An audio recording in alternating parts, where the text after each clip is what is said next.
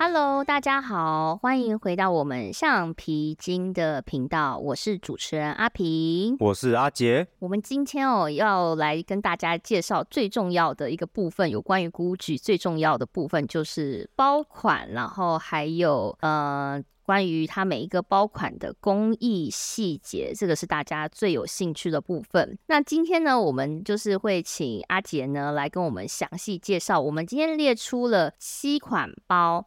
那针对这七款包呢，我们会针对它的设计、还有价格、还有它的呃 CP 值去做一个探讨。推荐指数了哦，推荐指数对，推荐指数，推荐指数。那阿杰他的部分呢，他会站在一个公益师的角度，然后来呃跟我们讨论这个包呃。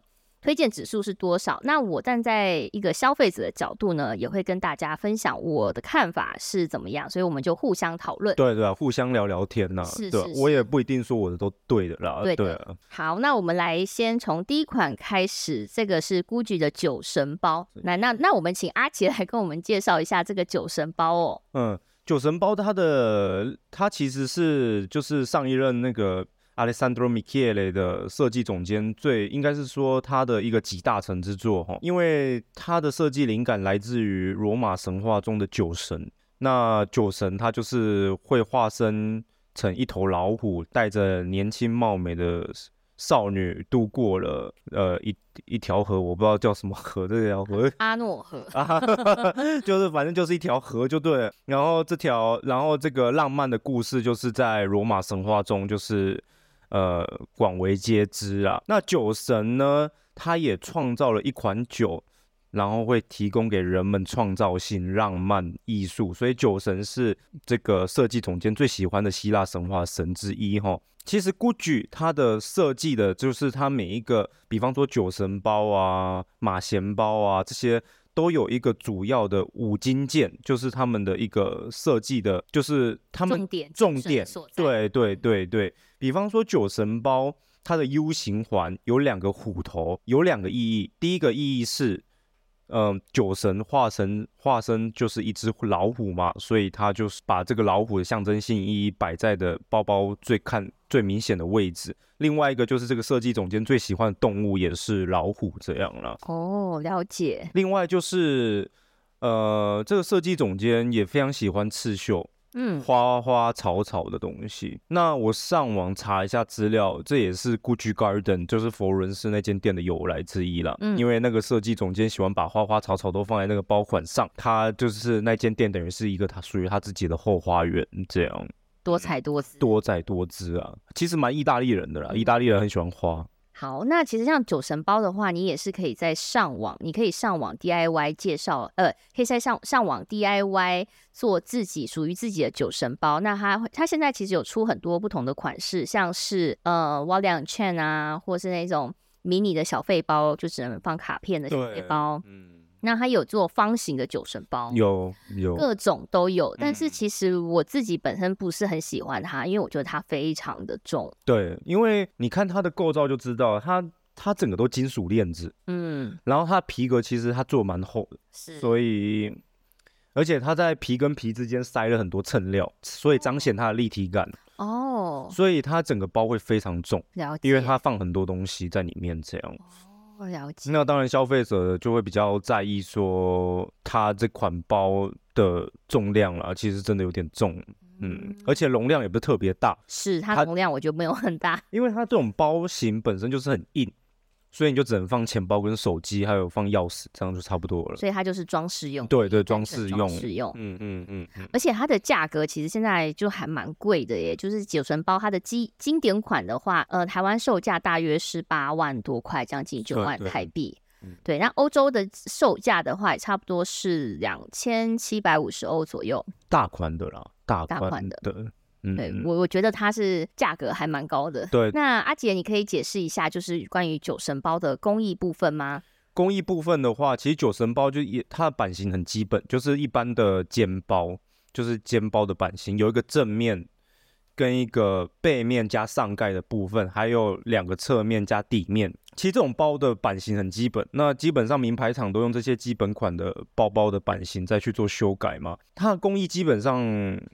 是非常好的，包括缝线、衬料，你看它很挺，所以他们花很多心思在在结构上面。嗯所以我是我以工艺的角度来讲的话，我是蛮推荐这颗包的。另外就是刚刚我们有讨论到就配件的部分，它那两颗虎头，我预估啦，依我在工厂的经验，这个配件大概就要五十欧以上。这么贵，对，以配件来讲，这很贵哦，因为配件的话，基本上名牌厂都用很基本、很便宜的，就是吗？真的吗？嗯，就就有些用很便宜的，对哦。但 GUCCI 他们配件是用的蛮用心的，这样自。己开模自己。对对对对，我有个同事，他老婆就是在 GUCCI 的配件厂上班。嗯，那我有个问题，我有听说，我有听说这个酒神包大部分都是在中国做的，是真的吗？嗯，这我就不清楚了。但是基本上，我觉得其实以前很多包都在中国做，嗯，包括它这个老花都在中国生产的。对我有听说过这种传闻。其实很多老花的布面，包括 LV 啊，或是 GUCCI 都是在中国生产的。我有听过这样的传闻。但是现在其实我猜，因为意大利政府一方面他不断的去补助这些皮革厂 made in 意大利的嗯这种、这种。因为一一方面，意大利经济也不是特别好，所以他们希望慢慢这些生产流程回来，回来意大利制作这样。那现在我要跟大家说一个迷思，嗯，所谓的 Made in 意大利这个包，这种包，很多时候其实不是整颗包在意大利做。嗯比方说好了，我以前前公司，我们我就不说品牌了，嗯也是一线大牌，嗯，他们基本上所有的工都是在罗马尼亚做。罗马尼亚，我这个真不得不说，其实真的很多大品牌都转到罗马尼亚去了，。因为那边人工很便宜。对，还有一个地方，印度，印度，对，其实有很多品牌啊，就是我知道，但我们也不能讲什么牌子，我要不然会被告。嗯，所以对，他们会把他们会买意大利的皮革、意大利的金属，嗯，然后会运去呃印度，或是运去运去罗马尼亚这些地方就。东欧国家了。对，然后在那边做呃大部分可能百分之九十的工，嗯，然后回来的话，最后回来可能就装个链子、啊，对对，打包，对，打包，然后还有最重要的一个东西叫做烫金，那个东西在意大利一定要自意大利自己做。哦，嗯了解，以前我们那个品牌，它全部的东西百分之九十九的工都在罗马尼亚做，嗯，做一做之后烫金在我们这边做。烫金 Made in Italy，、嗯，在嗯对对是有这样子，而且很多很多真的很多，嗯，所以这个其实还是工艺最重要了。对啊，对啊，对啊，对，因为他如果用意大利的皮，皮革是意大利的，金属是意大利的，那其实对啊，其实不会很差啦。我对因为怎么讲，罗马尼亚的一个工人，他们台他们一个月薪才我问过、欸，一万三左右台币而已、欸。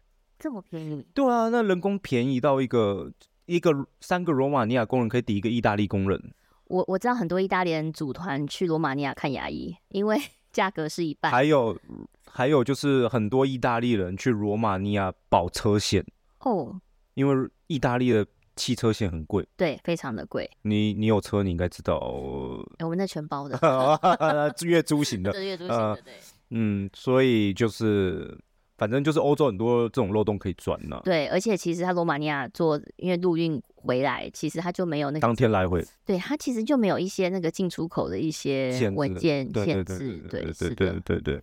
比方说，我们之前签公司的步骤是这样，就是我们工厂有备料备好，皮都切好，材料都准备好，五金全部都准备好，一大早会有卡车来接，然后大概晚上就到他们那边了，对，然后他们做完，下个礼拜就再回来，让我们烫金赚钱，就这样。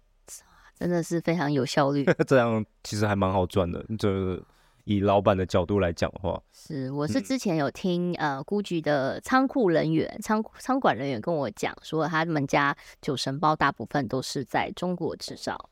以前应该是啦，但是现在我想产量慢慢的就会移回到意大利。对，而且九层包现在已经不是热门款了。哦，是吗？我觉得，我觉得越来越少看到了，因为第一个它重嘛，嗯，然后满大街很多仿的，其实它这颗包，我觉得它当初设计就不是给一般人在路上走路的时候用的，嗯因为它很重，嗯它很不适合夏天背。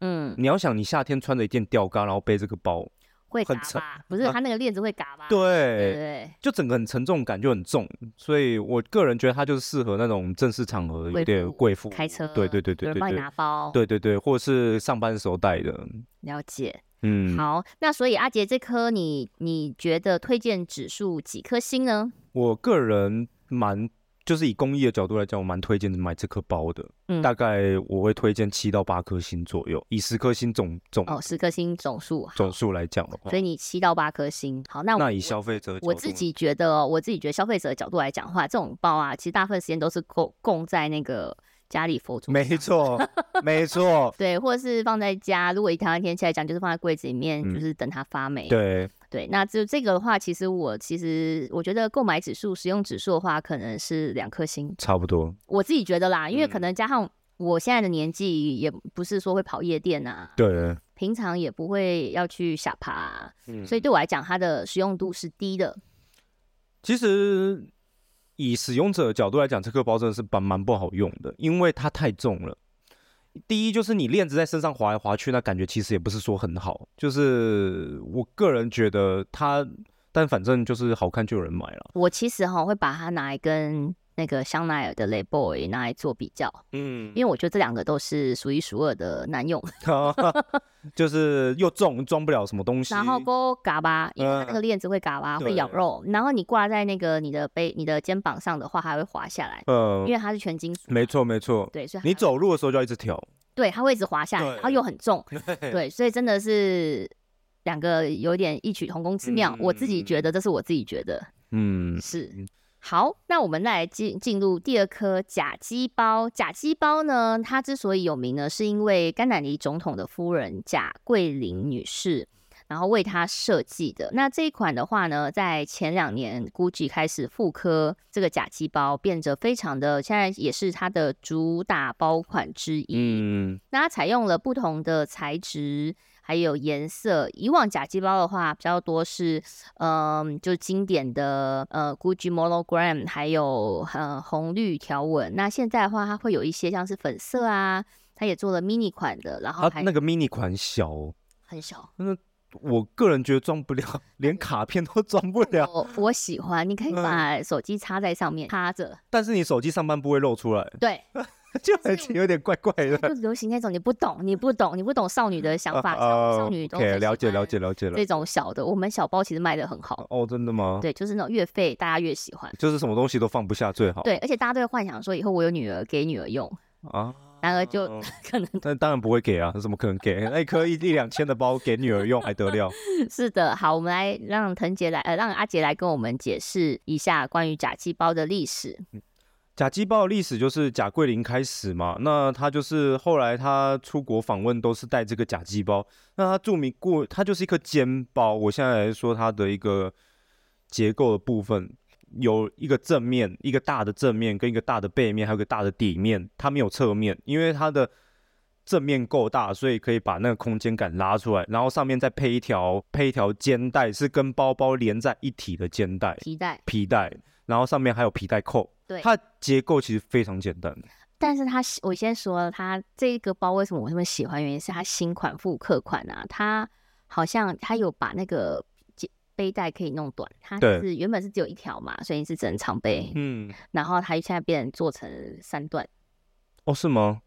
对？OK，你把中间那段拿掉，它就变腋下包，哦你把中。间段接上去，有有我有看到就变成斜肩包，对，所以我觉得真的是非常的就有点克制化。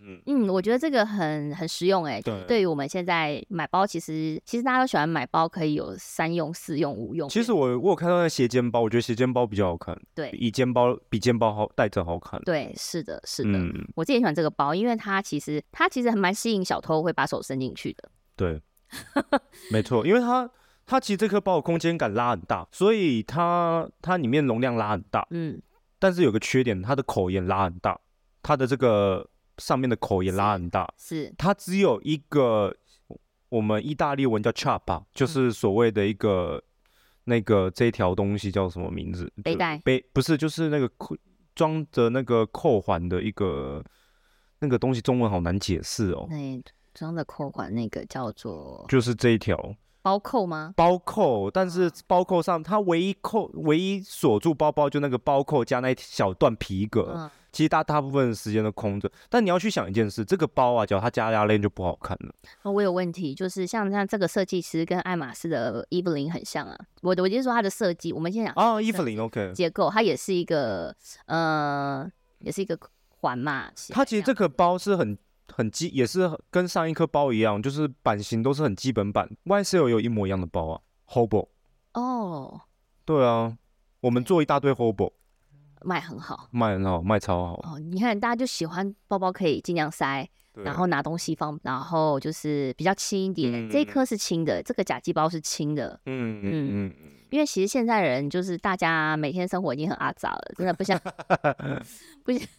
所以希望有一个可以让生活比较简便一点。对对，但它这颗包在欧洲杯可能就不太适，就是会有点要需要小心呐，要注意，就是手可能要随时扣住那个。对，因为真的小偷很多，这样一挖就出来，没错，就出来，没错没错，所以大家要小心。哎，那这颗包的话，你的推荐指数是多少呢？以工艺来讲的话，嗯，再配上它的价格大概多少？我们来看一下，大约两千欧元左右，差不多。以工艺推荐指数大概是五颗星。你觉得五颗星？因为我跟你解释为什么。嗯，因为这颗包制作时程非常短，很快可以，很快可以做好，它量产很快。因为它就是你要想，它就一大片，它就两两张一大片的皮，再加上背面的底板，然后上面再最后再加个皮带，再缝上去。它其实做很快的。它的工艺跟九神包来讲的话，应该可以差个两到三倍时长。两到三三哇，这么多，差那么多。再加上五金件的话。它只有一个扣子跟一个皮带扣，所以它成本也很低。哎，我们刚刚看错款式了，这个是甲基一九六一复刻，嗯，迷你的就要两千多欧了。我们看一下正常尺寸，正常尺寸其实没有差很多，三千嘛，对，三千。嗯，对，我要先跟大家说一下哈，其实我觉得这个包包啊，大小跟价格它只会差一点点而已，千万不要觉得它小它一倍。它只有它的一半，然后就就你就期待价格会少一半，其实没有，可能就少两百欧而已。没有没有对，就大概少个五千台币，像这样像这样子。就跟你吃卤肉饭一样嘛，中份是卖四十块台币，大份卖五十块台币。大份两碗饭。对啊，中份一碗。类似的概念啊，包包也是。是。因为包包的话，它贵是贵在它的。工艺的时长，人工成本贵，而且包包越小，它就越难做，对，越难缝，对，嗯，还是很难的，嗯，但是假机包价格也是蛮高的，嗯嗯，所以你推荐是五颗星，推荐指数是五颗星，就是一到十，对，五颗星，对，五颗星，好，那这一颗的话，我自己的推荐指数，因为我是走比较实用度，然后比较方便使用，我会推荐它八颗星，哦。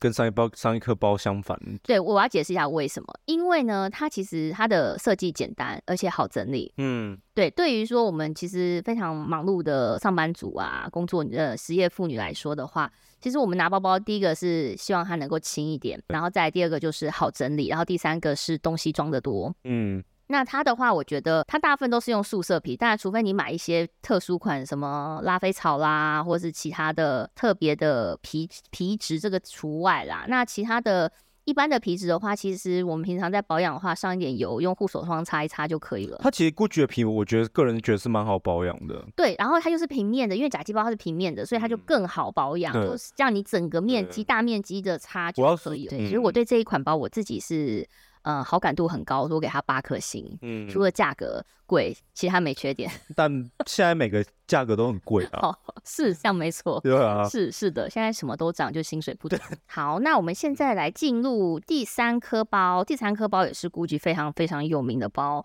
它是竹节包。竹节包一九，它这颗包从一九四七年就有了，然后它的理念是从马鞍过来的，它的设计理念是马鞍过来。那为什么它的手把要用竹节？是因为那时候二次大战爆发，然后原物料可能有点短缺。那这个 GUCCI 的创办人 Guccio Gucci，他就一直在寻找可替代的材料，包括那时候的那个 GUCCI 老花都在那时候诞生的。那这个竹节是因为他有时候有一次去日本考察中发现竹子这个材质在当地在。呃，跟意大利的工艺师讨论下，然后他们觉得可以用这个竹节竹子来做竹节的手把，这个配件一直延续到现在，整整快八十年了。一九四七年。是，你可以跟我们解释一下这个竹节怎么做吗？这个竹节呢，基本上其实网络上都有影片，那个 Gucci 那广告嘛，是那他们就是用一段竹子挑选好的竹子，粗度都要一模一样，然后工艺是在火上烧，嗯就是那个火也没有说很大火，有点像酒精对酒精灯的火那样，然后慢慢烧，然后再慢慢熬。那它烧这个竹节的重点就是每一段都要烧到一样黑，是。所以就是有点考验工艺师的，就是做这个竹节的这个工艺技巧啦。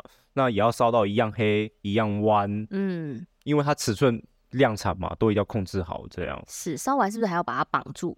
对绑住，定型？让它定型。应该我我是没有看到多细啊，但是依照我的经验来讲的话，它绑的过程应该不会太久，应该就让它定型一下子而已。了解，嗯，这颗包以以我制作工艺的角度，它其实有点像风琴包，嗯，但它我上网看了一下它制作的技巧，它其实也不算是风琴包，它就是把它的底面其实就是有一点夹层感，我看一下他的照片，它的侧面其实就有一种夹层感。它的制作技巧就是我们在制作的时候技巧叫做 form 嘛，嗯它有个模，嗯它有个包包就就是是这种这个造型的模具，嗯，然后把那个底面贴在上面，哦然后敲敲敲敲敲敲敲敲，敲完之后它就有它底面就有个弧度出来，哦，最后再贴上正面，再给它缝。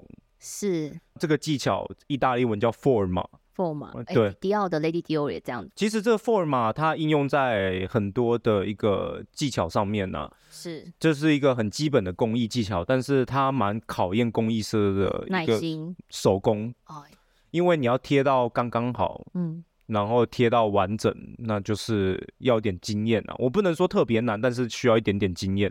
它这就贴上去之后再慢慢敲敲打打。对对对对诶对，那现在做这样子的 form 需要把皮革弄湿吗？不用，这一款就不需要，其实大部分都不用。因为我们有一些植鞣皮的包包，他们嗯做这种 form 是要把皮革弄湿。那那种皮革弄湿又是另外一种工艺技巧，哦，对，跟这种做名牌包不一样。但是做名牌包，基本上他们，我我个人认为他们不可能把皮革弄湿再给它用上去。你知道为什么吗为？什么因为很难品管，啊？因为你皮革撕掉之后，你没办法了解它的之后状态。哦，他们以身为一个品牌，他们一定要控制好他们的就是容错率嘛，对就跟制作那种晶片一样，是产品一样，就是假如我量产一百颗，坏掉二十颗，那品牌方当然就很不爽，就是 就是浪费掉了浪费掉了。呃，因为这个是这款包包现在的价格是一颗是呃，这个绑布一颗价格是三千九百欧，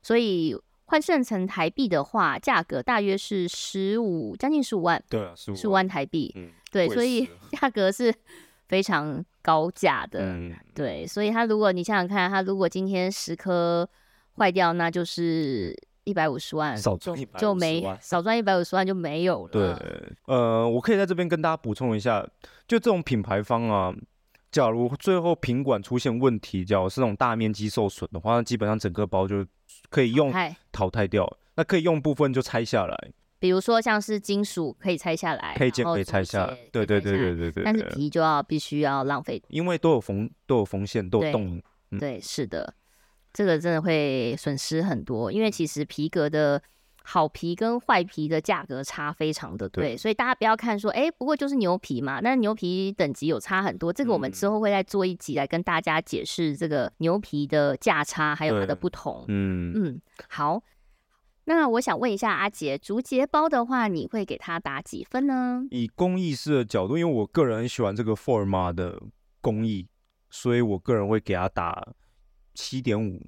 七点五分。嗯，以我制作者角度来讲，因为它很难做，它不好做，对，这而且我它这个 Forma 是要量身定做的 Forma，所以它需要有，就是我们这边佛罗伦斯有专业的木工嘛，去嗯做这种东西，所以它第一来讲，它本身备料成本就很高，嗯，租节成本我是不知道多少，但我想也不低。我看过，就是一组竹节的话，大约是在那个 Scottish 那边的包具店，你有去过吗？有有有，啊我看过，大约价格是在二十五欧左右一组。对，但是我想 GUCCI 他们有他们自己的一个生产竹节的一个工厂，那就不知道他们第他们开价多少钱是这样，对，了解，好，你嗯是打七点五颗星。嗯那我自己的话呢，我觉得这一颗包其实它的容量是可以的，然后其实它也没有很重，因为它有它的金属没有用很多，它的肩带是布料的，对，然后它的那个竹节其实植物是轻的，对较于皮革。对对，然后加加上，其实植物拿在手上的那个那个竹节拿在手上的手感是非常的好，嗯尤其是滑滑的，你很会流手汗的人啊，或者是夏天天气很热，就我觉得我自己本身是一个会流汗的人，所以我很喜欢这种材质。那我除我们撇除掉价格因素的话，嗯我自己是给它打嗯八点五颗星。哦，真的、哦、这么嗯高分，对，有点出我意料因为。我觉得它的设计啊，然后它整个质感啊是非常好的，而且是非常淑女的。对，那你拿这个出去的话，其实就是它的呃防盗率也是比较好的，相较于假机包。嗯，所以我会给它打高分，就是借考量到就是实用度啊，然后还有安心度啊这一些对的，对对不，考虑价格的前提之下啦。嗯，嗯，因为它竹节基本上它就是以华人角度来讲，就是君子嘛，就是有点典雅。就是有种那种那意大利人可能不懂了，对，但是